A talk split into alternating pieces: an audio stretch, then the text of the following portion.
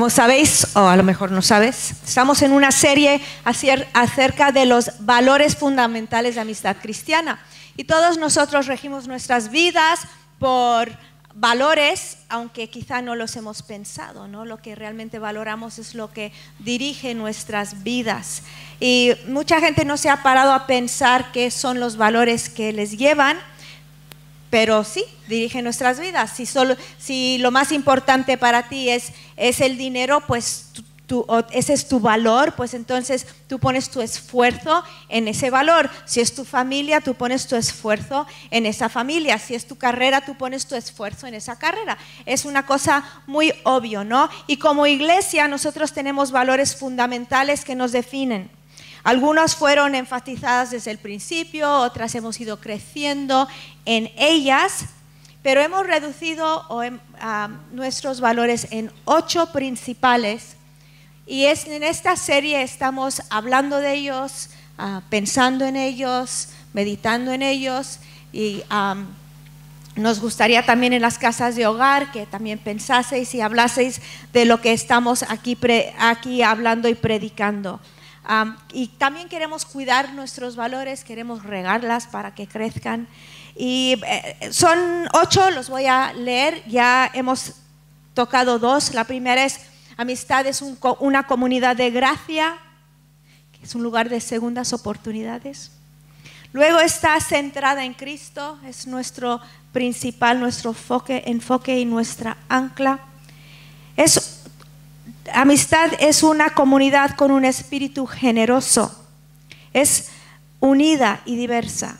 Busca la excelencia. Vive en el poder transformador del Espíritu Santo. Lucha por el bien común y es culturalmente relevante. Entonces estamos en número tres, que es que tenemos un espíritu generoso.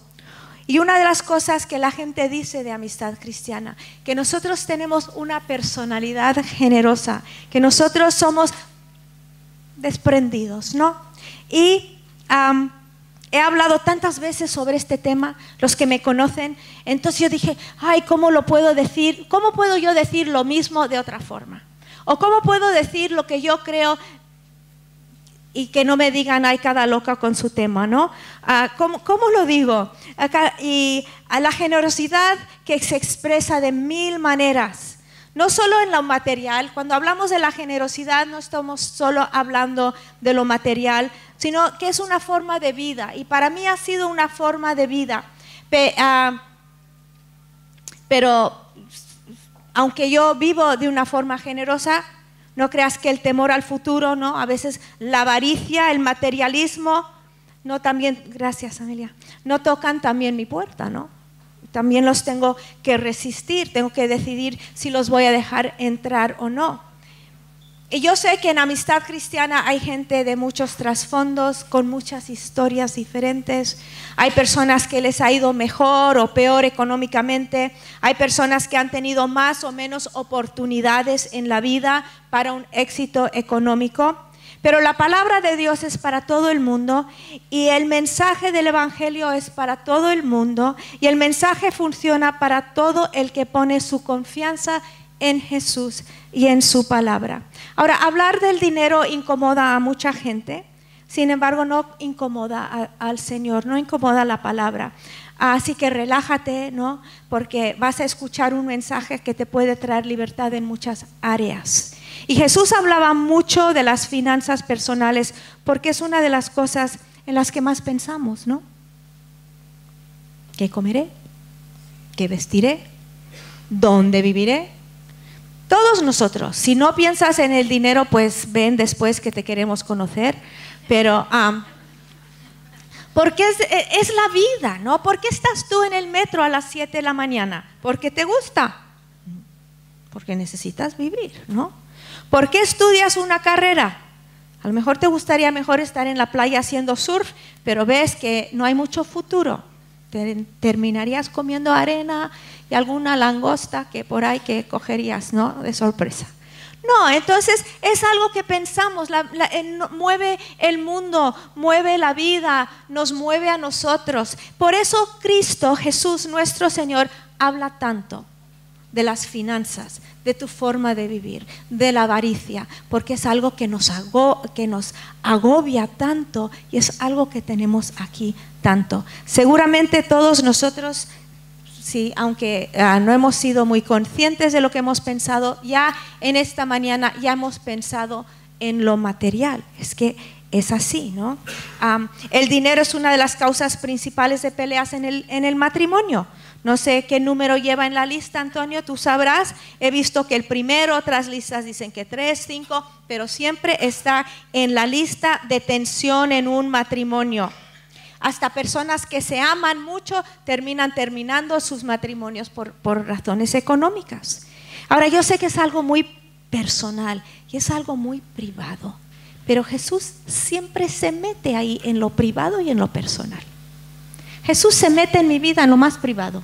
Jesús se mete en mi vida en lo más personal. Él no es un Dios superficial que dice, bueno, todo, si te molesta no te meto, no, no me meto, no, Dios se mete en nuestras vidas. Por eso la Biblia menciona el dinero 2.300 veces, porque la forma en que manejamos las finanzas tiene mucho que ver con nuestra relación con Dios y con el vivir en libertad. Ahora voy a intentar hablar de la generosidad de nuevo hoy, pero esta vez en vez de hablar sobre el dar, voy a hablar sobre el traer. Escuché esta semana que hay tres formas que el cristiano ve el dinero. No, es cual, no sé cuál es tu forma de ver la vida, pero podemos entender la forma, como hemos dicho, por los valores, ah, por, ah, por tu forma de vivir.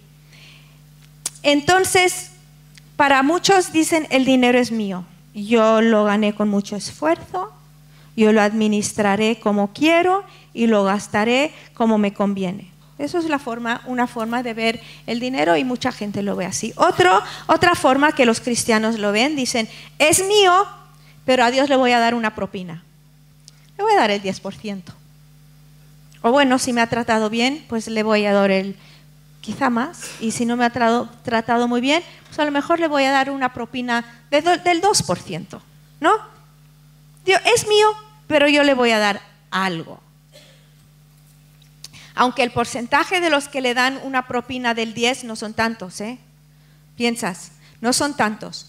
La mayoría dan pues el 2, la caldería que les, que les sobra, sigue siendo suyo, es mío.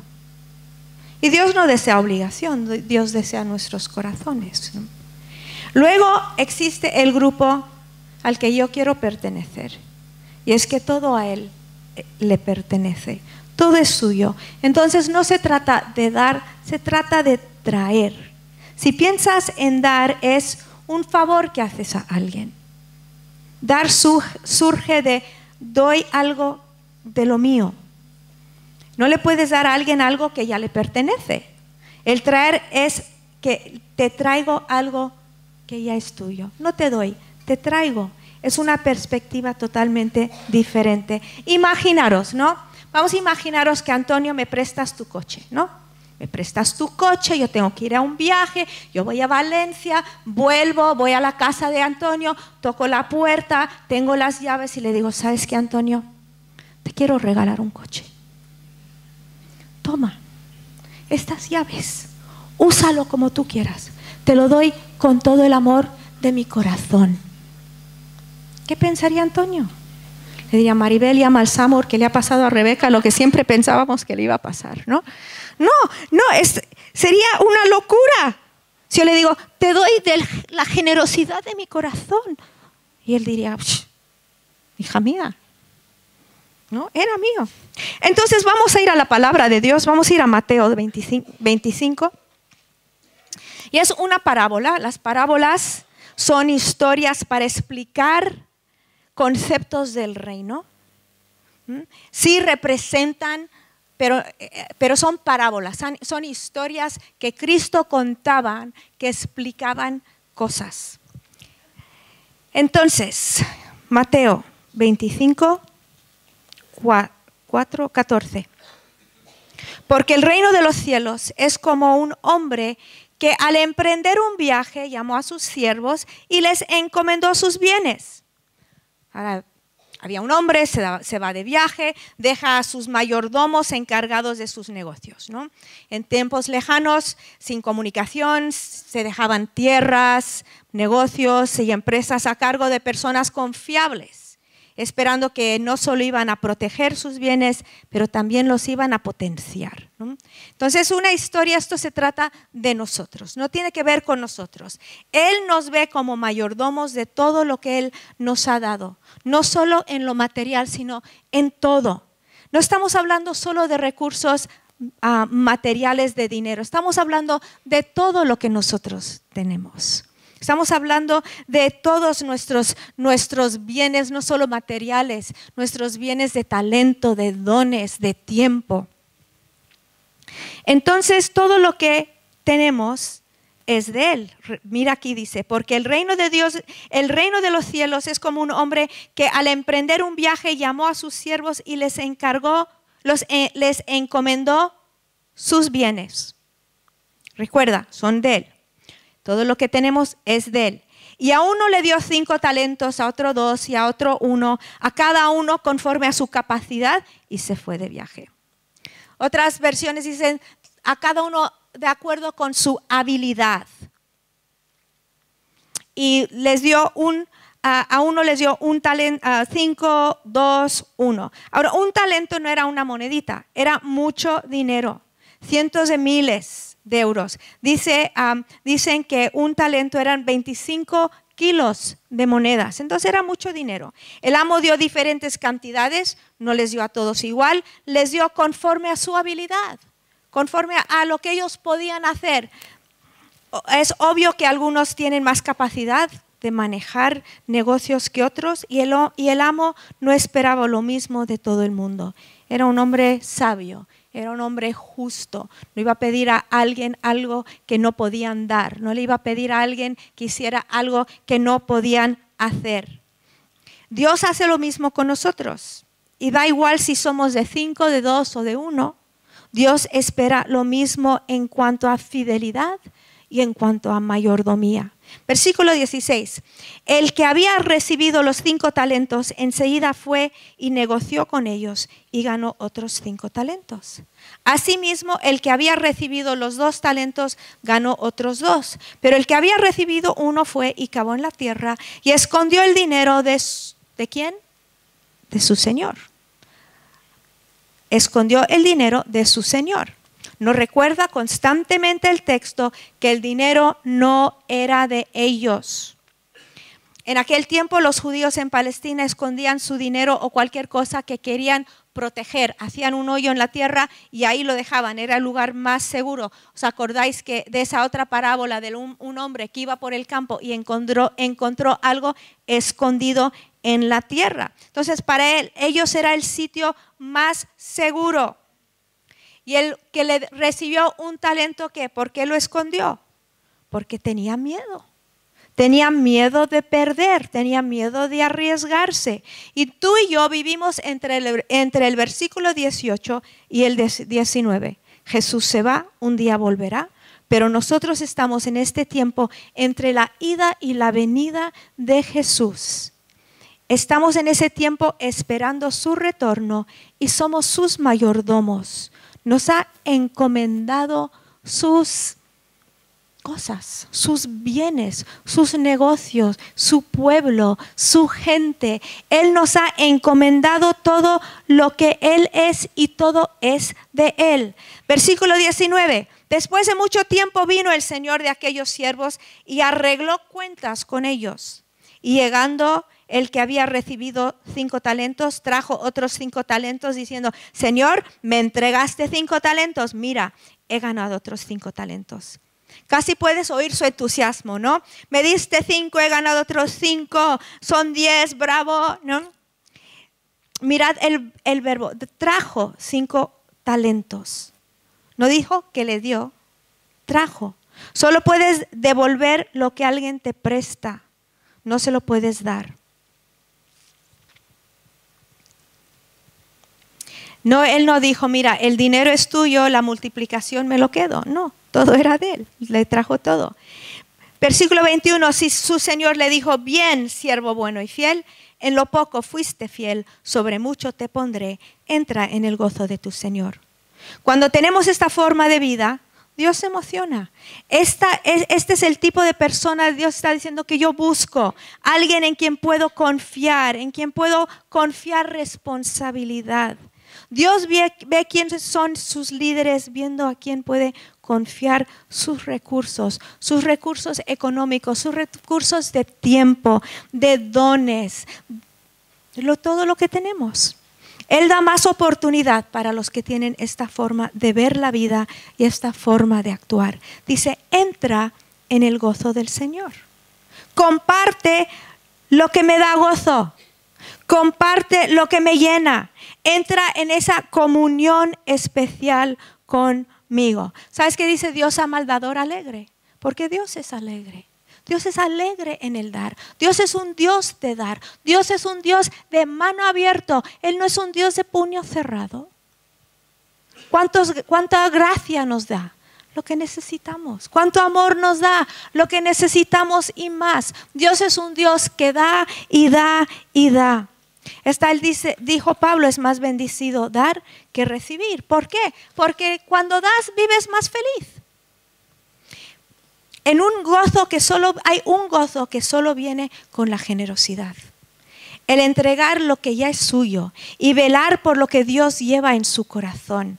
Lo que es importante para para ti, Señor, dices, es importante para mí. Lo que tú amas es lo que yo amo. Y luego cuando vivimos así experimentamos un gozo que no lo experimentan los que no pueden soltar, los que no pueden entregar que siempre están pensando. Y yo sé que la mayoría de las personas no es que quieren ser tacaños, no es porque no les gustaría ser generosos, es que viven con mucho temor al futuro. ¿Me alcanzará? ¿Lo tendré suficiente? Y cuanto más mayor te haces, si no tienes cuidado, más miedo te entra. Estaba yo hace una semana en otro sitio, en otra provincia, con otra gente. Vi a una vieja amiga y la conversación solo era de cuánto cuesta ser mayor, cuánto cuesta ser viejo. Ay, no, me salí al final corriendo, ¿no? Porque eso era la conversación. Y si no tenemos cuidado y si no vivimos con generosidad y si no vivimos como Dios vive, puede empezar a entrar en nuestros corazones y en nuestras vidas. La mayordomía, la generosidad es una aventura. Y a mí me entristece que muchos nunca lo experimentan, tan preocupados.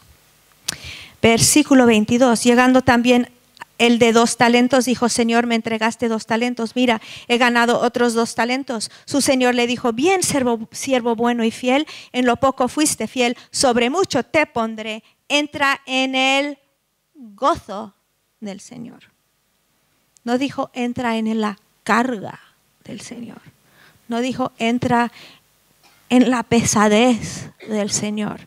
No, entra en la preocupación del Señor dijo, entra en el gozo del Señor. No se trata, y lo, le dijo lo mismo que con el de cinco. Entonces no se trata de la cantidad, se trata de la actitud del corazón. Lo que me entregaste era tuyo, el crecimiento es tuyo, yo soy tuyo, todo tuyo. ¿Y qué resultó esto? Resultó en más oportunidad. Él dijo, sobre poco has sido fiel, te voy a dar más, yo puedo confiar en ti, yo te voy a dar más en todos los aspectos, yo te voy a dar más. Tú dices, es que, bueno, eso es otro, otro mensaje. Como en otras parábolas, hay un contraste al final para recalcar la verdad que nos está diciendo Dios. Pero llegando también el que había recibido un talento, dijo, Señor, yo sabía que eres un hombre duro. ¿Un hombre duro? ¿A dónde dice eso? Nada en este hombre nos hace sentir que es un hombre duro. Confió sus bienes en tres hombres y salió de viaje. Los otros dos se acercaron a él sin temor, sin miedo, con confianza, con apertura. Decían, Señor, mira, me diste cinco, te doy esto. Mira, me diste dos, mira. No vimos, no entraron temblando y con miedo. Entonces, ¿qué pasa? Aquí este hombre no conoce a su Señor. No conoce al amo. Señor, yo sabía que eras un hombre duro, que ciegas donde no sembraste y recoges donde no esparciste. Y tuve miedo. Y fui y escondí tu talento en la tierra. Mira, aquí lo tienes. Como me lo diste. Como no le conoce, como no conoce al Señor, no se fía de Él. Y como no hay confianza, se protege y protege lo que tiene. Pero su Señor respondió y dijo, Siervo malo y perezoso, ¿sabías que ciego donde no sembré y que recojo donde no esparcí? Ahora, ¿qué es lo que no dice aquí? Interesante. ¿Qué es lo que no dice? No dice, ¿sabías que soy un hombre malo? No lo dice. Dice, él no está de acuerdo con lo que dice él, que es un hombre malo. Él dice, ¿sabes que soy un hombre de negocios? Que ciego donde no sembré y que recojo donde no esparcí. Pero lo de malo, no. El hombre le respondió, eres un empleado malo y perezoso. Estoy leyendo de la versión lenguaje actual. Si sabías que soy muy exigente, ¿por qué no llevaste el dinero al banco? Así al volver yo recibiría el dinero que te di más los intereses. Entonces imagínate, llega este hombre y dice, Señor, Tú sabes que no soy una persona que arriesga mucho, pero por lo menos puse tu dinero en el banco, ahí estás seguro y aquí tienes el, no sé, ahora el punto cero, un por ciento, no sé cómo es ahora la cosa, ¿no? Y el Señor hubiera dicho gracias, no hubiera dicho sobre mucho te pondré, pero no hubiera recibido la regañada Deberías entonces haber puesto mi dinero en el banco y al llegar yo hubiera recibido mi dinero con intereses. Dios espera que, que, que usemos nuestros recursos en cosas que le importan a Él. Es lo que espera de nosotros. Y cuando digo recursos, estoy hablando de nuestras vidas.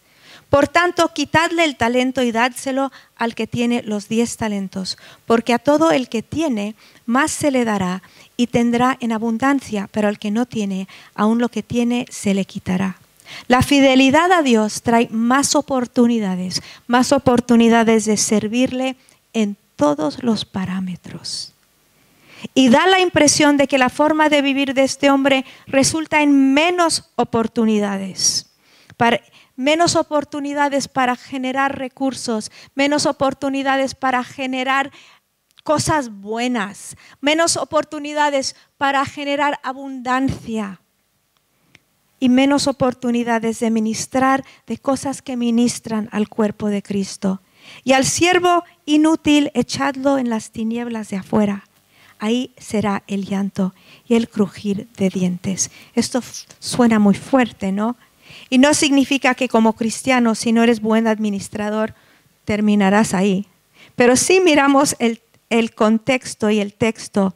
El amo le llama inútil, otras traducciones le llaman perezoso, otros le llaman malvado y parece realmente que él ni conocía al Señor, porque no le, le llamaba hombre malo. Puede estar usando este lenguaje para mostrar lo opuesto de lo que es una vida de generosidad o estar en el gozo del Señor, donde es una vida liberal, una vida libre o estar lejos de todo lo que Dios es y hace. Termino rápido con siete puntos sobre la generosidad. La generosidad es una actitud, no una cantidad. Proverbios 11:25 dice, el alma generosa será prosperada y el que sacia a otros también será saciado. El ser generoso no es parte de tu personalidad, es una decisión de tu corazón. Es traer lo que ya le pertenece, es saciar las necesidades de otros. Número dos, la generosidad me acerca a Dios. Como vimos, entra en el gozo del Señor. Es el lugar de compañerismo, entendiendo su corazón. La generosidad es el antídoto para el materialismo y el consumismo. Primera de Timoteo 6, 17, a los ricos de la edad presente manda que no sean altivos, ni pongan su esperanza en la incertidumbre de las riquezas, sino en Dios quien nos provee todas las cosas en abundancia para que las disfrutemos. Ponemos, no podemos nuestra confianza en la incertidumbre de lo material. Yo sé que hay personas aquí que han venido de otros países que tenían abundancia y lo han perdido. ¿Cuántos aquí han puesto su confianza en y lo han perdido? Entonces Dios nos dice, no pongas tu confianza en esas cosas que van y vienen. Pon tu confianza en Dios que nos provee todas las cosas. Cuatro, la generosidad fortalece mi fe. Cuando creemos por provisión, estira nuestra fe. Dios es nuestra fuente. Todo en tu mano es una semilla, tu tiempo, tus talentos, tu dinero, tu esfuerzo. Y todo en la mano de Dios es una cosecha. Número cinco, la generosidad, generosidad es una inversión en la eternidad. Todo se gasta, ¿no? Volviendo al coche, dices, ya no huele a nuevo. Se gasta, ¿no? Yo hoy, este fin de semana, lavé los, mi sofá, ¿no? Y lo vi, ya, se está gastando. Todo se gasta. Nada dura. Mírate al espejo. Tú también te estás gastando, aunque tengas 25 años. Entonces, ¿qué hacemos? ¿No vamos a vivir para, para este mundo perecedero? Vamos a poner nuestra esperanza en un mundo que vive para eh, que, que, dura para siempre. Cristo dijo, ¿a dónde está tu tesoro? Pon tu tesoro en un lugar donde la polilla no se lo come.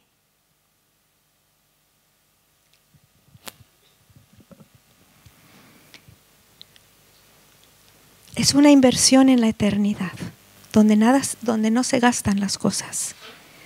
Primera Timoteo 6, 18. Diles que hagan el bien, que se hagan ricos en buenas obras, que den con alegría y que estén dispuestos a compartir. Si así lo hacen, estarán acumulando un tesoro en el cielo que será una base firme, firme para el futuro. Entonces podrán tener la verdadera vida. Y es verdad. Ayer, cuando yo estaba eh, ah, preparando esto, yo le pregunté al Señor, y lo hago a menudo, porque te digo, también toca mi puerta. Señor, ¿hay algo en esta casa que yo no podría soltar si tú me lo pides? Hice un paseo. Porque es que las cosas empiezan a entrar en tu corazón, ¿no? Empiezan a entrar, dicen, ay, esto me lo regaló Dorita en el 92, ¿cómo puedo soltar esto? ¿No? Podemos soltar lo que queremos soltar. Todo le pertenece. Hice un paseo. Salí bien. Señor, de verdad, ay, este cuadro me gusta, ¿lo quieres? Esto me gusta, ¿lo quieres? Entonces, ¿qué pasa? Vivo libre. Vivo libre. No vivo, ay, comiéndome las uñas. Vivo libre. Y yo no sé por lo que estás pasando tú. Yo sé que hay personas aquí que casi no llegan al final del mes. Llegan por milagro al final del mes. Nos lo, nos lo cuentan. Nos lo cuentan y nosotros creemos y estamos con vosotros y sabéis que oramos y os ayudamos y creemos que, la pobreza no es, una, no es un regalo de Dios, ¿vale? Nosotros creemos que Dios desea para cada uno que vivan tranquilos, que no estén comiéndose las uñas. Pero mientras que llegues ahí, vive de forma generosa, desprendido Alguien me dijo, Rebeca, tú prestas tu coche con mucha facilidad. Digo, no es mío. Y si te lo rayan, pues rayan el coche del Señor. que también le, he comprado un seguro a todo riesgo. ¿No? Entonces, ¿qué? Vivimos con generosidad. Número seis, la generosidad me hace feliz. Si observas a alguien feliz, observes a una persona generosa. Dice, entra en el gozo del Señor.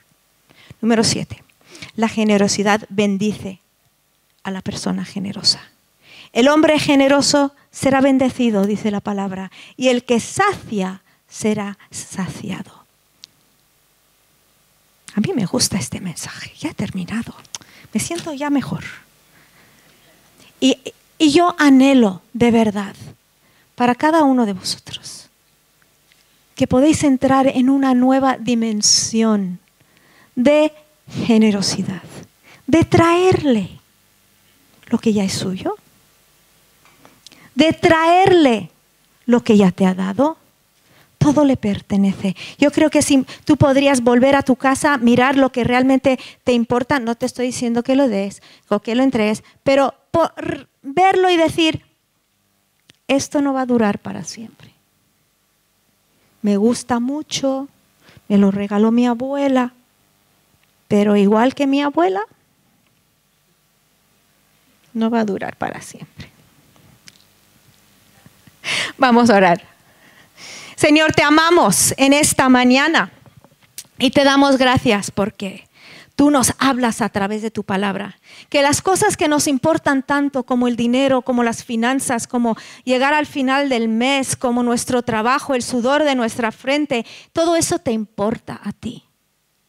Y hablas tanto en tu palabra acerca de, cómo manejar nuestras vidas, cómo manejar nuestro dinero. Gracias Dios.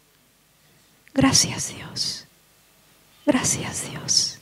Yo pido por cada persona aquí, yo pido por los que realmente están luchando en este área, por los que están luchando en no perder sus negocios, los que están luchando en estudiar oposiciones para vivir el futuro, los que están con pensiones que les parece poco. Yo pido Dios que aumentes, que les ayudes, que prospere su camino, que vean milagros de provisión todas las semanas en sus casas y que vean que todo es tuyo, te pertenece. Esta mañana, si tú no conoces el que tanto amó al mundo que dio a su Hijo, es, hoy es un día para abrir tu vida a Él. Si te necesito. Dice, porque de tal manera amó Dios al mundo que dio. Es un Dios dador. Él da, Él da y sigue dando. Y si necesitas perdón en esta mañana, Él quiere darte perdón. Si necesitas paz, Él quiere darte paz.